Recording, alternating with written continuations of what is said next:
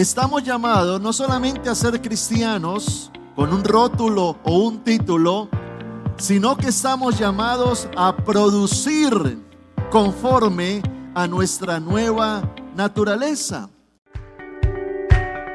Bienvenidos a este tiempo de edificación y crecimiento espiritual con el pastor Samuel Díaz. Disfruta de esta conferencia y prepara tu corazón porque Dios te va a hablar por medio de su palabra. El título de la enseñanza en este día es Dejemos al Espíritu Santo trabajar en nosotros. Quiero leer el libro de Mateo capítulo 7, versículo 17 al 19.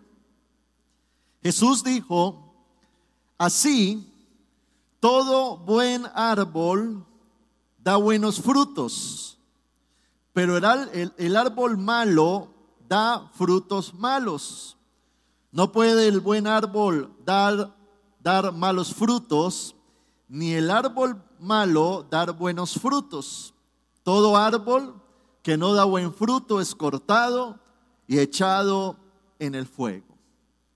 Este versículo lo expresó Jesús mostrando una simbología de cómo las personas somos como árboles.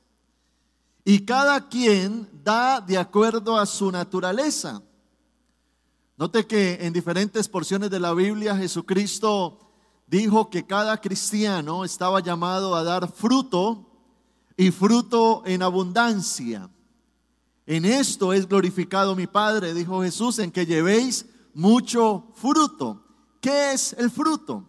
Si vamos al campo y nos encontramos con un árbol grande, frondoso, que tiene naranjas colgando, pues es un árbol que produce naranjas. Es decir, que el árbol produce de acuerdo a su esencia. Y cada uno de nosotros estamos llamados no solamente a ser cristianos con un rótulo o un título, sino que estamos llamados a producir conforme a nuestra nueva naturaleza.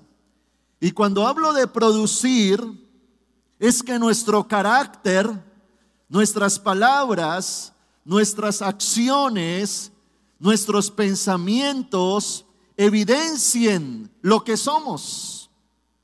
Y allí entonces es donde Dios necesita entrar a renovar nuestras vidas para que usted y yo podamos ser buenos árboles, porque para dar un buen fruto tengo que ser un buen árbol.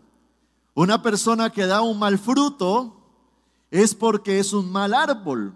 Entonces, cuando usted y yo recibimos a Cristo en nuestro corazón, ese momento donde usted y yo creímos en Él, le aceptamos como Salvador, reconocemos que es Dios, en el momento en que abrimos nuestro corazón, Él entra a nuestras vidas y por fe y por la fe que ponemos en Él, entramos a ser hijos de Dios. Es decir, que Él nos da el espíritu de adopción. Diga conmigo, adopción. Sí, Él nos adopta. Él nos adopta, porque por naturaleza el pueblo de Dios es el pueblo israelita. Entonces nosotros entramos, entramos a tener esa cobertura espiritual por adopción. La Biblia dice en Juan capítulo 1, versículo 12, pero a todos los que creyeron en Él, y lo recibieron.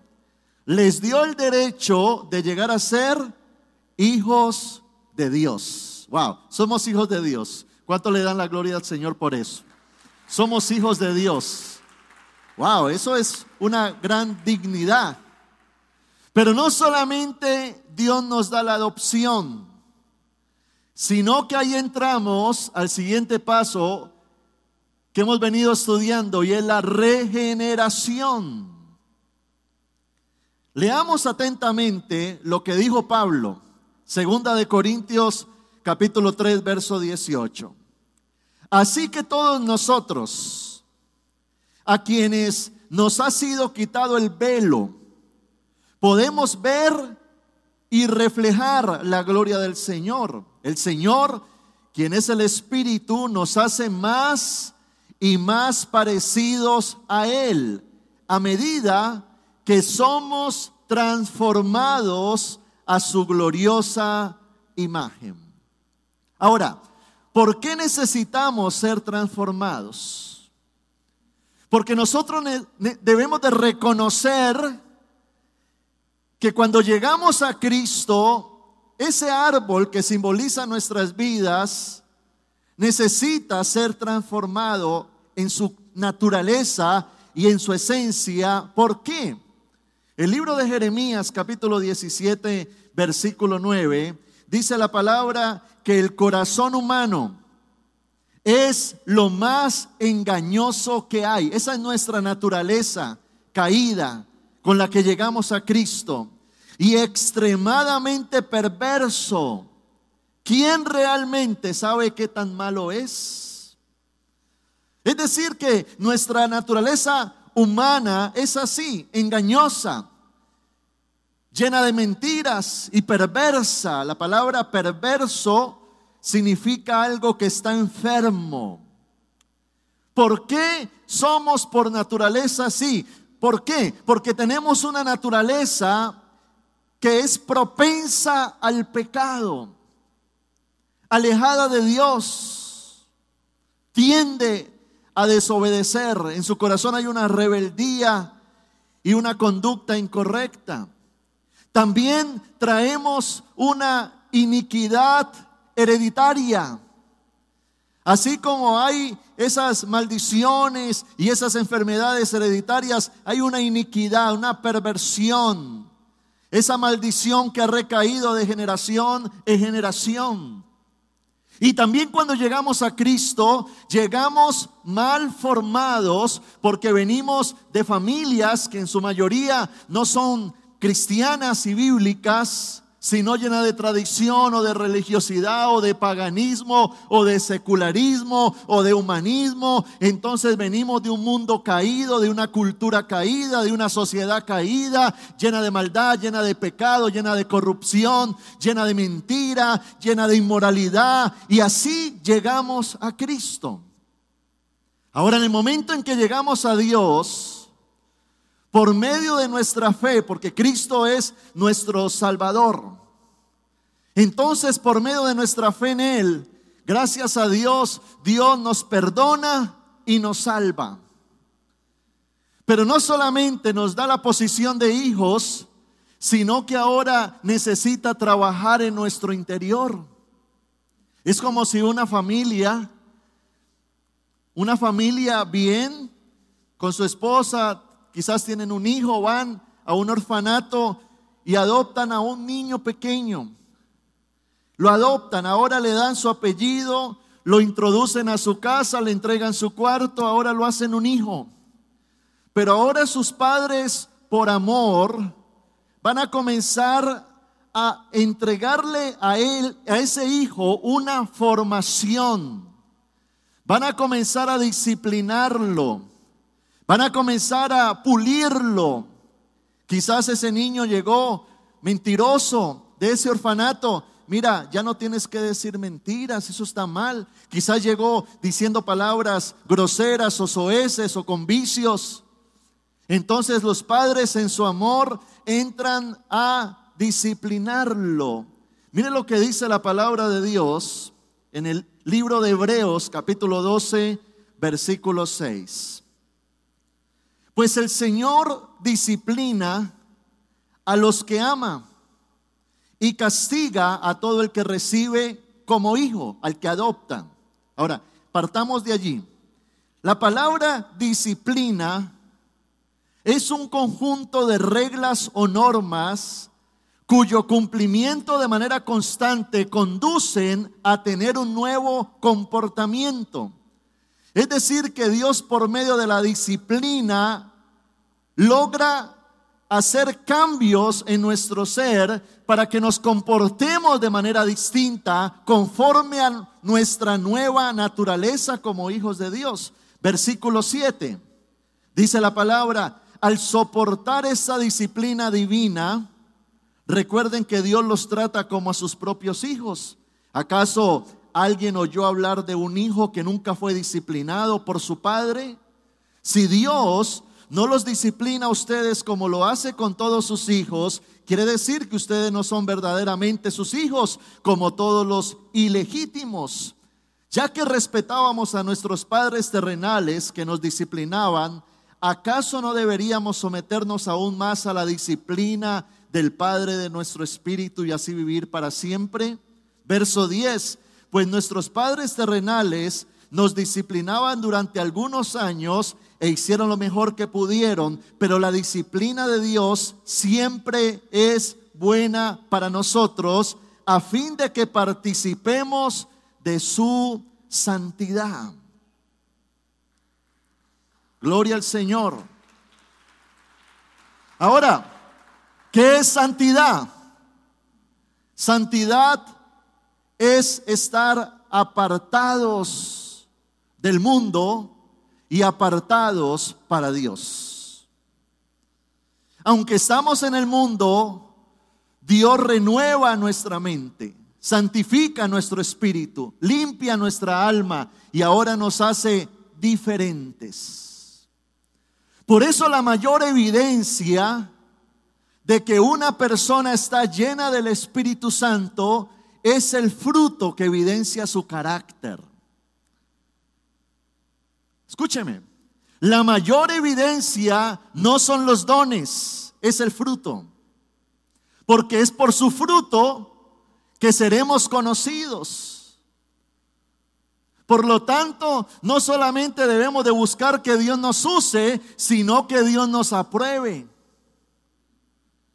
Y allí es donde Dios entra a traer esa transformación. Pastor, ¿qué es transformación? Creo que esa palabra la explica bien Pablo en el libro de Efesios capítulo 4, versículo 22 al 24. Dice Pablo, desháganse de su vieja naturaleza pecaminosa y de su antigua manera de vivir que está corrompida por la sensualidad y el engaño. En cambio, dejen que el Espíritu les renueve los pensamientos y las actitudes.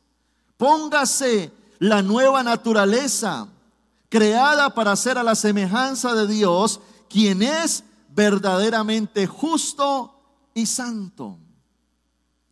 Qué bonita obra de Dios, porque Dios nos acepta como somos. Pero empieza una obra regenerativa donde Dios nos comienza a liberar de ataduras, vicios, un pasado marcado por el fracaso, traumas, temores, miedos, y comienza a renovar nuestra mente, a establecer su palabra, sus principios, sus criterios, sanando nuestro corazón y ahora, por supuesto, Dios transforma nuestro ser, que es nuestro árbol, y a transformar nuestro ser, comenzamos a dar buen fruto. Comenzamos a evidenciar lo que somos, nuestra nueva naturaleza, porque nuestra antigua naturaleza era la de los pecadores hijos del diablo, apartados de Dios, de las promesas, de la salvación, pero ahora estamos en Cristo Jesús y quien está en Cristo Jesús, nueva criatura es. Aleluya. Ahora, ¿quién hace la obra? ¿Quién la produce? ¿Quién la logra? Es el Espíritu Santo. Note que en el Antiguo Testamento la gente ofrecía sacrificios para el perdón de pecados. Y tenían que ir todos los días para ofrecer eh, sacrificios. Todos los días pidiendo perdón, pidiendo perdón. Pero en el Antiguo Testamento Dios los perdonaba, pero no los regeneraba. Esa es la gran diferencia entre el Antiguo y el Nuevo Testamento y la obra del Espíritu Santo profetizada desde Joel. Y en los postreros tiempos derramaré de mi espíritu Era una profecía para el Nuevo Testamento y ahora dice el libro de Hebreos que ahora Cristo se ofreció como cordero. Ya no necesitábamos ofrecer día tras día sacrificio porque bastaba con el sacrificio de Cristo para perdón de pecados, pero no solamente Él nos iba a perdonar, sino que iba a enviar a su Espíritu Santo para que entrara en nosotros y ahora no solamente fuéramos perdonados, sino regenerados.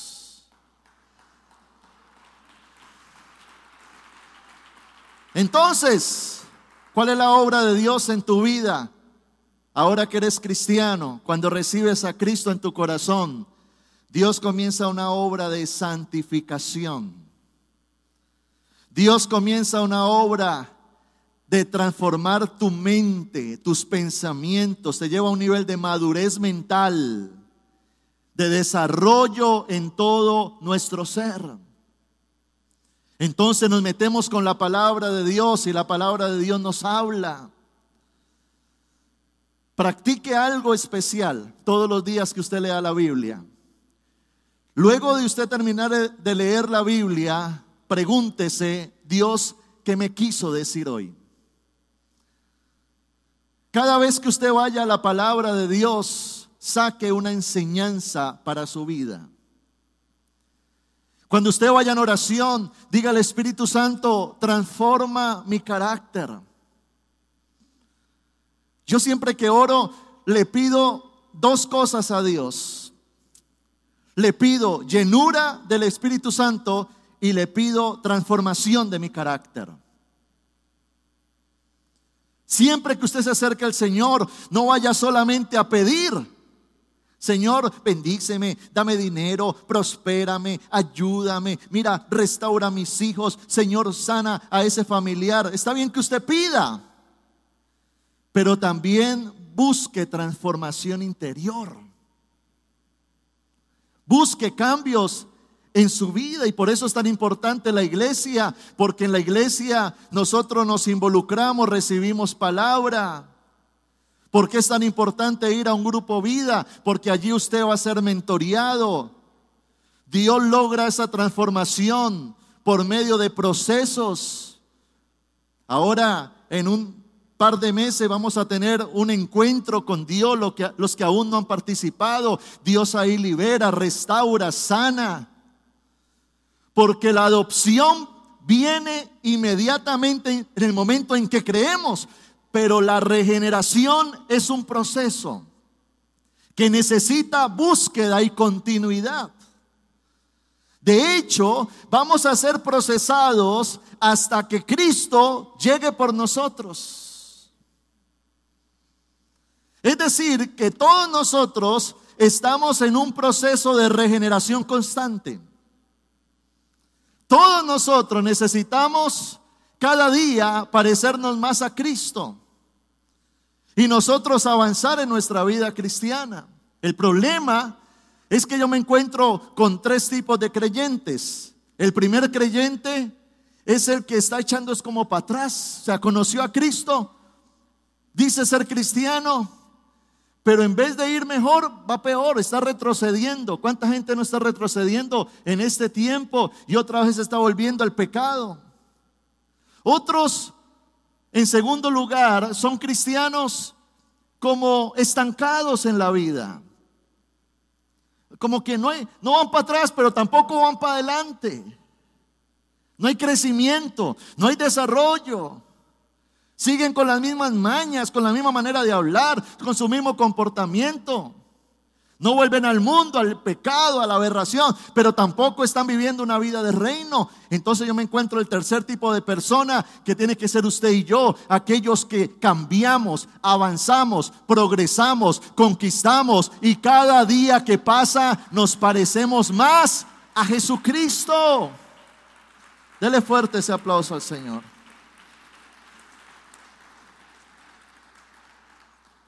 Por eso necesitamos al Espíritu Santo. Diga conmigo, yo necesito al Espíritu Santo. Necesitamos su poder regenerador. Pero por supuesto, Dios trabaja en tu disposición. Dios trabaja respetando tu libre albedrío. Si tú no se lo pides, Dios no lo hace. Si tú no le permites, Dios no obra. Si tú no lo buscas, Él no viene porque Él es un caballero. Él no está donde no lo invitan. Él no hace donde no le piden. Y allí es donde cada uno de nosotros necesitamos entender esta palabra. Mire lo que escribe el apóstol Pablo en Gálatas capítulo 2, versículo 20. Pablo escribe, mi antiguo yo ha sido crucificado con Cristo. Ya no vivo yo, sino que Cristo vive en mí.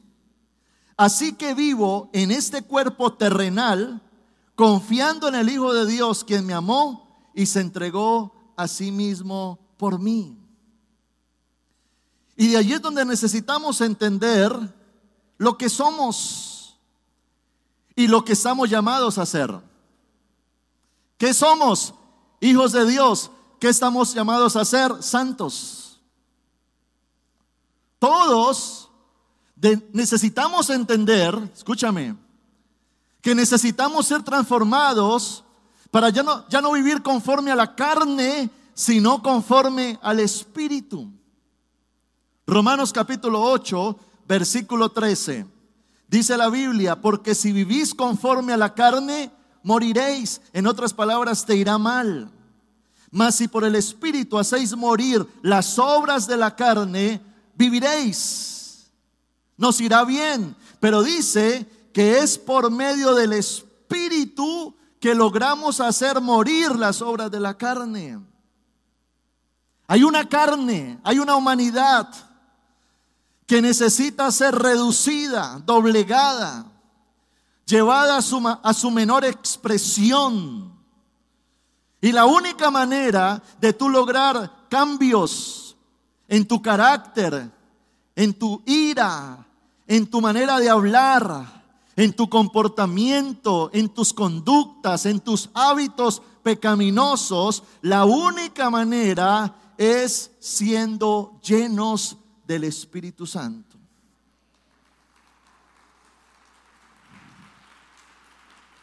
Ahora, no somos llenos por ser santos.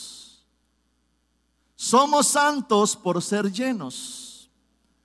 Le voy a explicar eso. Usted no busca a Dios porque usted es bueno. Usted busca a Dios para ser bueno. Nunca se me olvida una, una, una caricatura de un hombre que tenía la casa hecha un chiquero, desordenada. Entonces el hombre llamó a una señora para que viniera a hacer su casa y cuando la señora llegó y tocó la puerta, este hombre se puso a organizar toda la casa para recibirla. Contradictorio, ¿verdad? Llamo a alguien para hacer la casa y la aseo para dejarla entrar.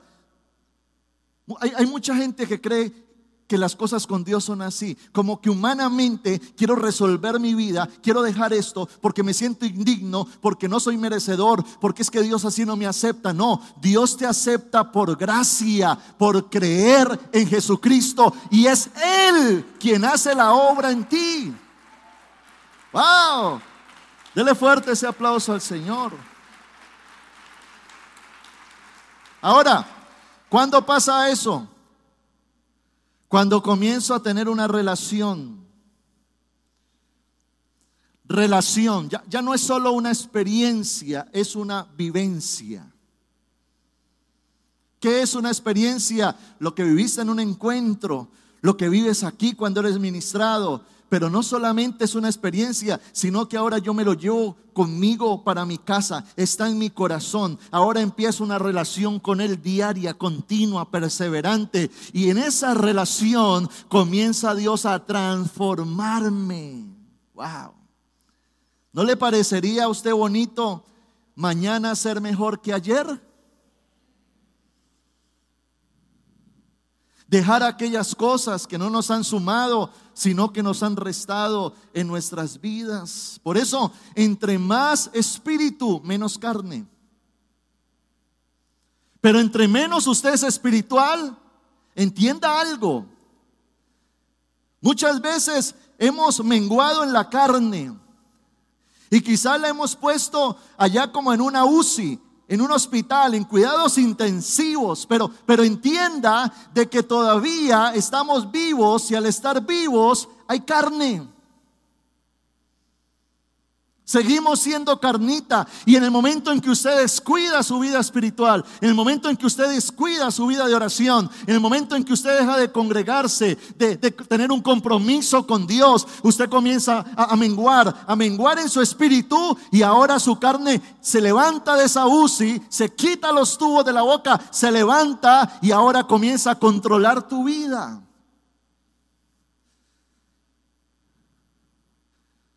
Qué triste es uno ver personas. En estos días vi a alguien que lo conocí como líder de una iglesia, predicador, mentor. Y ahora estaba en un restaurante pidiendo una botella de whisky. Y uno se pregunta, ¿qué pasó? Una mujer predicadora, servidora, líder, y ahora usando una ropa de impía, exhibiéndose, sensualidad, paganismo. ¿Qué pasó? Un joven adorador sirviéndole a Dios en un altar y ahora metiendo marihuana. Hermano, ojo, porque el pecado está a la puerta. Ojo, porque el diablo te quiere atrapar. Te quiere volver al pecado. Te quiere destruir. Ojo, porque el diablo anda como león rugiente buscando a quien devorar. Por eso dice la Biblia, no le deis lugar al diablo, porque nuestra tarea no solamente es vivir una experiencia de domingo, sino vivir en el Espíritu. Porque mientras tú vives en el Espíritu, tu carne está doblegada. Y si se quiere levantar, la doblego y le pongo el pie en la cabeza. En la... Ey, ey, no te me levantes carne. Ey. Mire lo que escribe Pablo a lo que nos lleva la carne y lo peligroso de la carne. Gálatas 5, 19 al 21. 21, sí, al 21. Dice la palabra, cuando ustedes siguen los deseos de la naturaleza pecaminosa, los resultados son más que claros. Inmoralidad sexual, impureza, pasiones sensuales, idolatría, hechicería, hostilidad, peleas, celos, arrebatos de furia, ambición egoísta, discordias, divisiones, envidia, borracheras, fiestas desenfrenadas y otros pecados parecidos. Permítanme repetirle lo que les dije antes, dice Pablo. Cualquiera que lleve esa clase de vida no heredará el reino de Dios. Entonces Pablo le habla a la iglesia que está allá en Galacia. Gálatas 5:16. Por eso les digo, dejen que el Espíritu Santo los guíe en la vida. Entonces no se dejarán llevar por los impulsos de la naturaleza pecaminosa.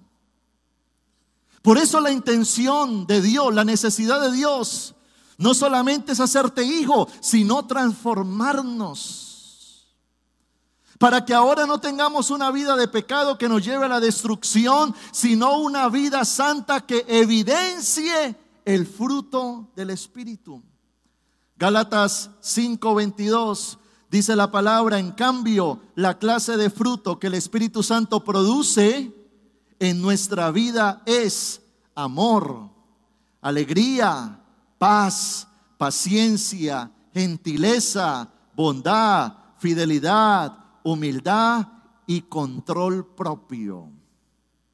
¿Cómo logramos eso? Por medio del Espíritu Santo. Por eso una labor que tiene el cristiano es permitir al Espíritu Santo trabajar. en su interior. Y por eso es el título de esta enseñanza. Permitámosle a Él. Permítale al Espíritu Santo trabajar en su vida. Porque quizás no le has abierto la puerta, no le has hecho Señor. Quizás no has creído que Él lo puede hacer. Y entendamos que si no somos espirituales, seremos carnales. Y la carne es evidenciar lo que antes éramos. No se vale, porque ahora somos salvos, somos hijos de Dios y estamos llamados a tener una nueva naturaleza. Hay que echar para adelante, no para atrás. No nos podemos estar estancados tampoco. Imagínense volviendo al pecado del cual Dios nos sacó, nos liberó, nos restauró. Y otra vez allá. Proverbios 26, 11 dice la palabra, así como el perro vuelve al vómito, el necio repite su necedad. Imagínense. Esos errores que hemos cometido, que nos han salido bien caros en la vida y otra vez repitiéndolos, no, no se vale. Para eso está el Espíritu Santo, para ayudarnos. Un hombre de Dios dijo, si algo nos enseñó el apóstol Pedro, es que el que pierde su enfoque en Jesús se hunde. Necesitamos de Dios. Ahora, ¿cuándo comenzamos a ceder, a echar para atrás? Cuando cerramos nuestros oídos a la voz de Dios. Cuando comenzamos a tener desinterés por la palabra. Cuando nos llenamos de legalismo y no hay revelación, no hay intimidad. Estamos más pendientes de la tradición que de la revelación. Cuando comenzamos a vivir de apariencias y no somos transparentes delante de Dios. Cuando menguamos en la oración, cuando dejamos de leer la palabra, nos ocupamos más de lo terrenal que de lo celestial. Cuando nos dejamos de congregar, cuando perdemos nuestro compromiso con el servicio a Dios, allí comenzamos a bajar nuestra espiritualidad y entonces la carne, hermano, comienza a levantarse y comienza a destruirnos. Ahora, ¿qué debemos hacer entonces como hijos de Dios para permitir al Espíritu Santo obrar? ¿Cuántos de ustedes quieren que el Espíritu Santo obre en sus vidas? A ver, levánteme su mano, levánteme su mano. Amén, amén. Estoy con la gente correcta. Le voy a enseñar tres principios para que usted permita al Espíritu Santo obrar en su vida. Primero, aprender a oír su voz.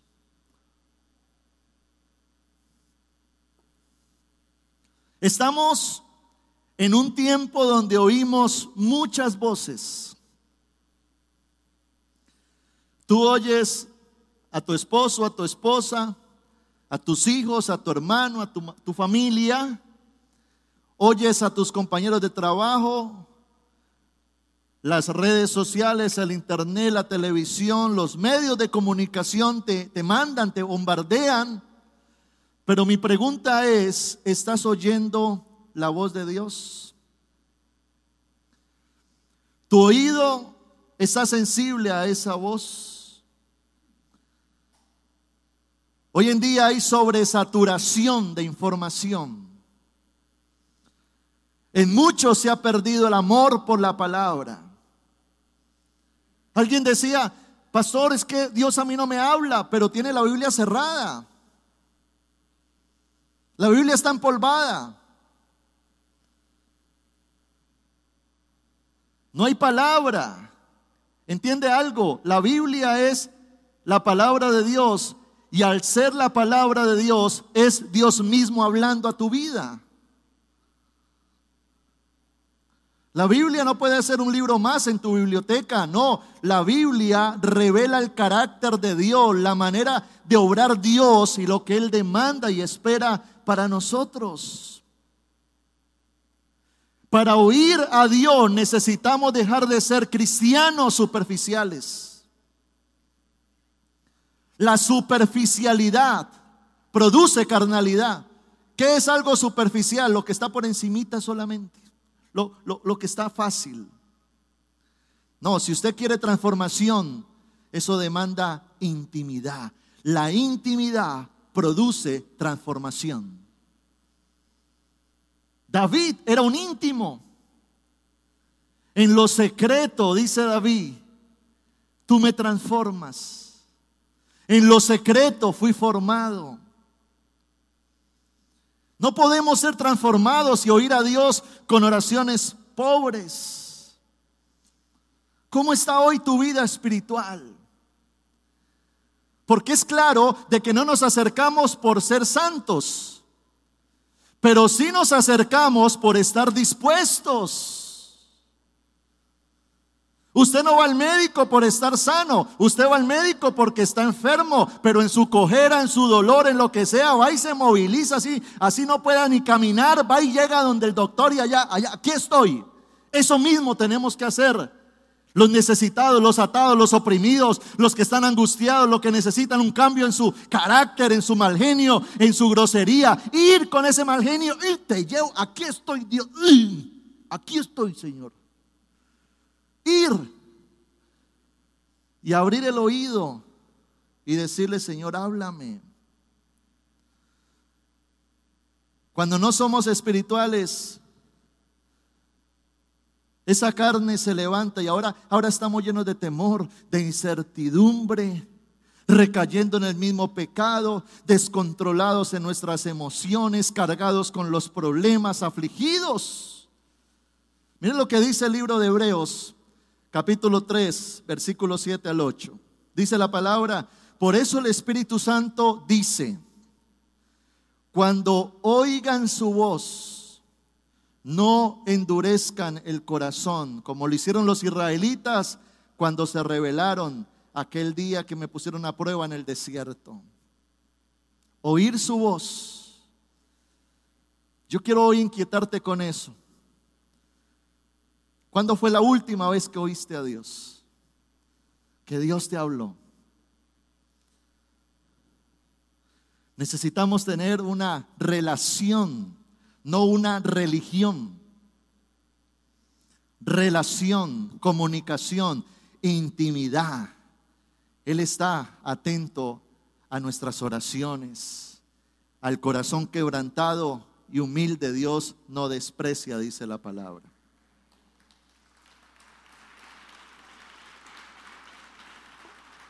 Lo segundo, Luego de oír a Dios, necesitamos sensibilizar nuestro corazón. Es decir, ser moldeables, no testarudos. Ser sensibles, no obstinados. Donde el temor de Dios esté en nuestro corazón y un profundo amor haya en nuestras vidas por Él. Qué triste es ver personas que en medio de los tiempos que estamos viviendo, en vez de volverse más sensibles, se vuelven más duros. En estos días escuchaba decir una estadística que sacó el, el, pastor Alberto Motesi a nivel mundial y decía que después de la pandemia el 60% de la gente que se congregaba en las iglesias no volvió a las iglesias. Yo me pregunto, ¿la crisis los endureció? Porque la crisis no te puede endurecer, la crisis se tiene que sensibilizar más para entender que entre más crisis, más dependencia de Dios. Un bello ejemplo de sensibilidad en el corazón es la del rey David. ¿Recuerda a David, el hombre conforme al corazón de Dios? En la Biblia de estudio, nueva traducción viviente, hablando de David, comenta lo siguiente. Cuando pensamos en David, nos viene a la mente que fue pastor, poeta, matador de gigantes, rey, antepasado de Jesús, o sea, uno de los grandes hombres del Antiguo Testamento. Sin embargo, También hay otra lista que igualmente lo describe como traidor, mentiroso, adúltero y asesino. La primera lista son las cualidades que quizás todos quisiéramos tener. Y la segunda lista podría describir lo que cualquiera de nosotros somos. La Biblia no hace ningún esfuerzo por esconder los fracasos de David, pero a pesar de ellos, David es recordado y respetado por tener un corazón sensible a Dios. Al saber que nos parecemos más a David en sus fracasos que en su grandeza, deberíamos averiguar qué causó que David dijera que, qué causó que Dios dijera que David era alguien conforme a su corazón. David, más que nada, confió plenamente en la naturaleza y misericordia de Dios. Fue un hombre que vivió con gran pasión, pecó, pero fue rápido a confesar sus pecados. Su confesión provenía del corazón y su arrepentimiento era sincero. David nunca tomó a la ligera el perdón de Dios ni pensó que siempre recibiría sus bendiciones. Dios nunca retuvo de David su perdón, pero tampoco evitó que sufriera las consecuencias de sus acciones. David experimentó la alegría del perdón, aun cuando tuvo que sufrir los resultados de su pecado. Nosotros tendemos a invertir estas dos cosas. Muy a menudo preferimos evitar las consecuencias en vez de experimentar el perdón. David, aunque cometió grandes pecados, se arrepintió permitió que el Espíritu Santo lo restaurara y transformara, y eso se evidenció en que dejó su pecado. Aprendió de sus errores porque aceptó el sufrimiento que acarreaban. Por lo general, parece que no aprendemos de nuestros errores ni de las consecuencias que los acompañan. Por eso deberíamos ser como David, quien buscó a Dios y le obedeció transformando así su ser con el poder del Espíritu Santo. Gloria al Señor. Sensibilidad, wow. Oír a Dios y ser sensibles. Y lo tercero es obedecer su palabra. Algo que Dios quiere hacer en nuestras vidas, escúchame bien, es perfeccionarnos. Segunda de Corintios 7:1 dice la palabra, limpiémonos de toda impureza de cuerpo y de espíritu, perfeccionando la santidad en el temor de Dios. Perfeccionando la santidad. Ahora, si Dios nos introduce en ese proceso de perfeccionamiento, entonces, ¿qué necesita de usted y de mí? Que seamos moldeables que no seamos como ese barro duro que el alfarero ya no puede trabajar. Sino que seamos personas que nos abandonemos en sus manos y le digamos, Señor, ya no vivo yo, tú vives en mí, haz lo que tú quieras conmigo. Aleluya.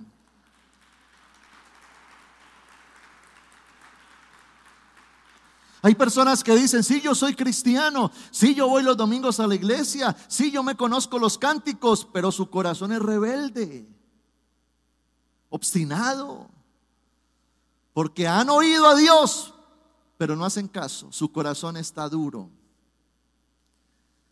Y ojo con eso, porque la Biblia dice que no todo el que me dice Señor, Señor, dijo Jesús, entrará al reino de los cielos, sino aquel que hace mi voluntad.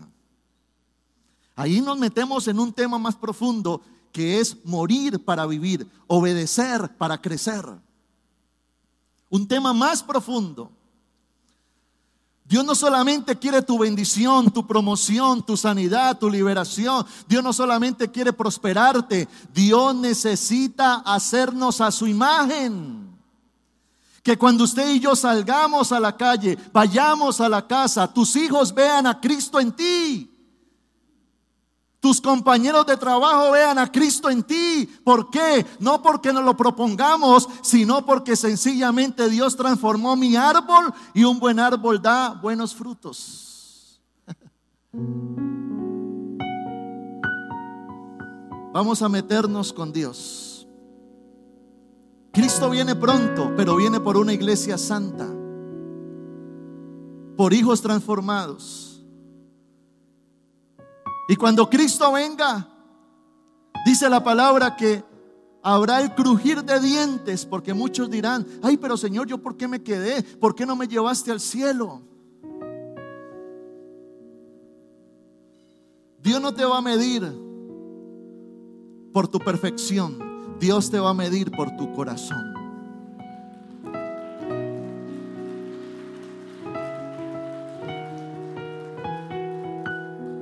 Porque hay gente que puede estar luchando con un pecado.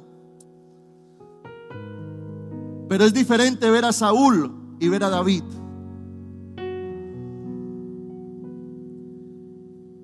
Y Dios lo que quiere es gente con un corazón sensible que oye, recibe y procura hacer la voluntad de Dios.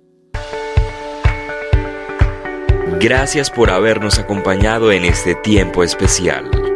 Si quieres conocer más del pastor Samuel Díaz, te invitamos a visitar la página web www.samueldiaz.com.co y el canal de YouTube, donde encontrarás material de edificación y todas sus conferencias.